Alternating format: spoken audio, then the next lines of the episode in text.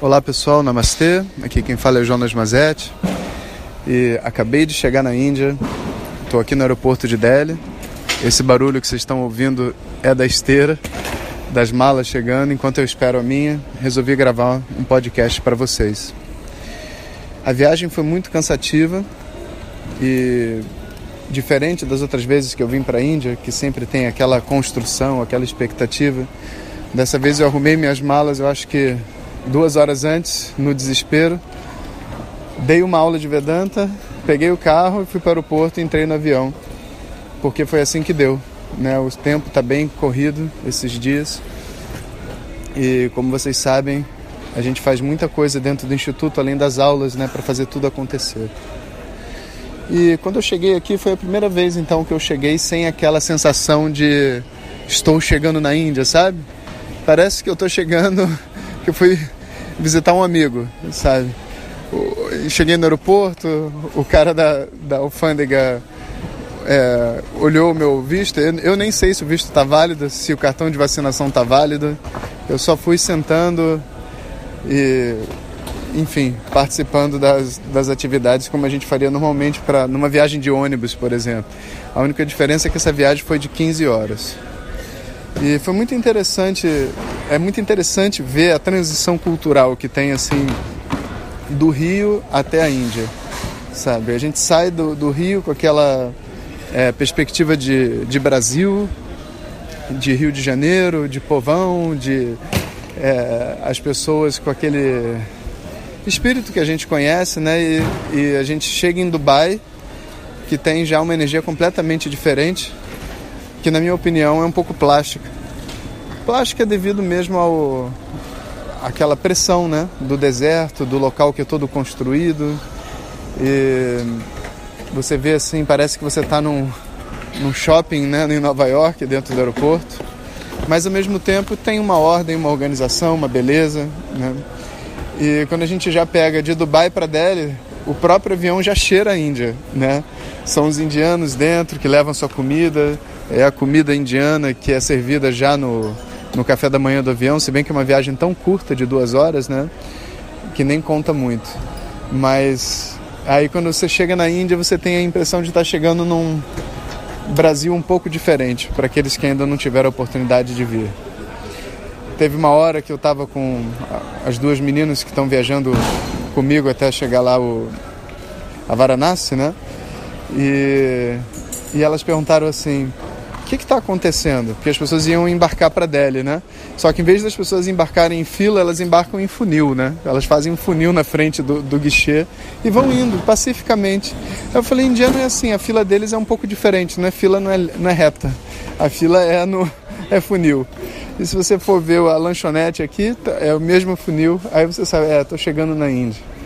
Mas uma coisa muito boa de chegar nessa terra, que é ver assim a passividade das pessoas, e um assim uma alegria, sabe, uma alegria de viver que eu acho que como a, a mentalidade ocidental de é, ganhar em cima do outro, competir, etc., não é tão enraizada assim, você ainda observa, é, principalmente nas pessoas mais simples, mais humildes, uma passividade, uma felicidade, sabe, que, que contagia mesmo.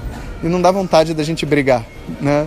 Brigar pelas pequenas coisas que talvez a gente brigasse no Brasil, de roubou meu lugar, ou não está na minha posição da fila. As pessoas entram num espírito assim de se unir, se juntar, né? E minha mala ainda não chegou, tô ficando preocupado. As meninas elas fizeram um e-visa, então leva mais tempo para passar. Eu passo rápido com aquele visa de mais tempo de estrangeiro, mas nada de mala. Enfim. O plano durante esse tempo que eu estiver na Índia é bem simples. A minha primeira preocupação, e foi a única coisa que eu exigi né, para poder vir para cá, era que eu pudesse dar as minhas aulas. Eu vou dar aula às 7 horas da manhã do Brasil, que aqui é, são três e meia da tarde, então é um horário que já é quente, que não é um horário muito bom para gravar, nem para visitar lugar nenhum. E eu acho que fica um, vai criar uma harmonia, né? E uma das coisas também que me chamou muita atenção é que o nosso curso grátis de meditação desse ano começa exatamente no último dia que eu estiver na Índia. Então, o curso vai começar da Índia, o que vai ser também uma grande satisfação e eu estou planejando ir no Ananta Padma Swami Temple, se ele permitir que eu chegue até lá, porque é um templo super rigoroso. E é um templo cuja a deidade é Vishnu, né, que está dormindo é, na, na serpente. Né? Então, e essa serpente e Vishnu dormindo tem tudo a ver com a meditação, né? A força da meditação é o estado meditativo de Vishnu. Então, com certeza é um lugar muito auspicioso para começar esse essa prática, né? O nome da cidade é Trivendrum. É de lá que eu saio quando eu vou fazer minha viagem de volta para o Brasil. Bom, é, no mais, o que eu gostaria de passar para vocês com esse primeiro, com essa primeira podcast já aqui em solo indiano, né, foi relembrando minha última viagem cheia de emoções, né, que a Índia é maravilhosa e apreciar a maravilha que a Índia é necessita realmente que a gente tenha um coração muito aberto e esteja disposto a mudar a nossa forma de pensar e a nossa forma de ser. Né? A Índia ela desafia a gente de diversas maneiras, desafia a gente nos nossos preconceitos, nos nossos conceitos também de conforto e desconforto, que às vezes a gente acha que né, é o máximo, a gente chegou no máximo, ela sempre mostra uma maneira ainda mais difícil né, de ter que lidar com a vida. Mas também surpreende a gente muito, sabe, com assim uma energia que o povo indiano tem devido a esse legado espiritual de milhares e milhares de anos. Né? E então eu faço minhas orações para que eu possa estar de coração aberto e vocês também acompanhando a minha viagem. O nosso primeiro destino então vai ser Varanasi, que é uma das cidades mais antigas do mundo, se não a mais antiga. E é uma cidade muito conhecida porque muitas pessoas desejam morrer em Varanasi então tem muitas pessoas é, idosas, pessoas doentes, muitos rituais de cremação acontecendo. Obviamente muitos swamis também e pessoas religiosas associadas, né? E em Varanasi também a deidade de Varanasi se chama Vishwanatha, que é o nome que o Swami Dayananda me deu, nome espiritual. Então por isso eu sempre tive também esse desejo de ir até a, o templo né, e o local da onde o nome, o nome que me foi dado surgiu, né, da onde ele faz sentido.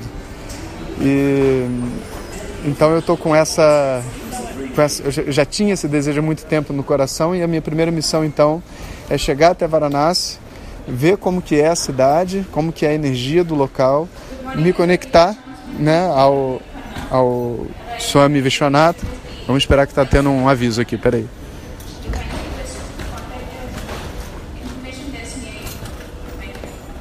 Bom, e aí me conectar ao Swami Vishwanatha né, e completar essa primeira etapa. Em paralelo a essa, essa missão, né, o que eu vou estar fazendo vai ser gravando alguns vídeos junto com o Jyoti, que da última vez que a gente veio, a gente estava fazendo um filme, faltaram cenas, ele está com um script, então eu não tenho muitas cenas, a maioria das cenas são com as meninas e outras pessoas aqui que o Jyoti convidou para gravar. É, eu estou indo mais dirigir.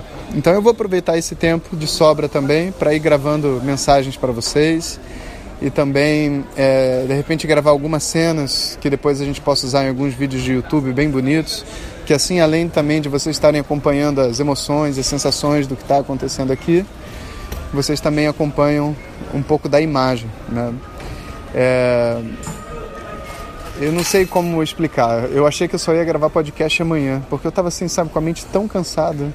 Mas foi só sair de Dubai e pousar aqui na Índia que eu já, sabe, me senti ativo de novo. Estou até animado, esperando minha mala que não chega. E daqui então a gente vai ter que dar um, um rolé, né? O famoso rolé aqui no aeroporto.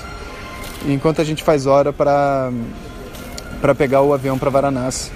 Né? Então quando estiver em Varanasi, no hotel, eu mando outro áudio para vocês. E é isso aí, pessoal. Então mantenham a xícara vazia. Enquanto a xícara estiver vazia, a gente está sempre aprendendo no mundo. E nunca, nunca tenta controlar o universo. Quando você tenta controlar o mundo, esse é, você está com a, todos os ingredientes necessários para uma vida de sofrimento. Um bom dia, uma boa semana para vocês. Hariom.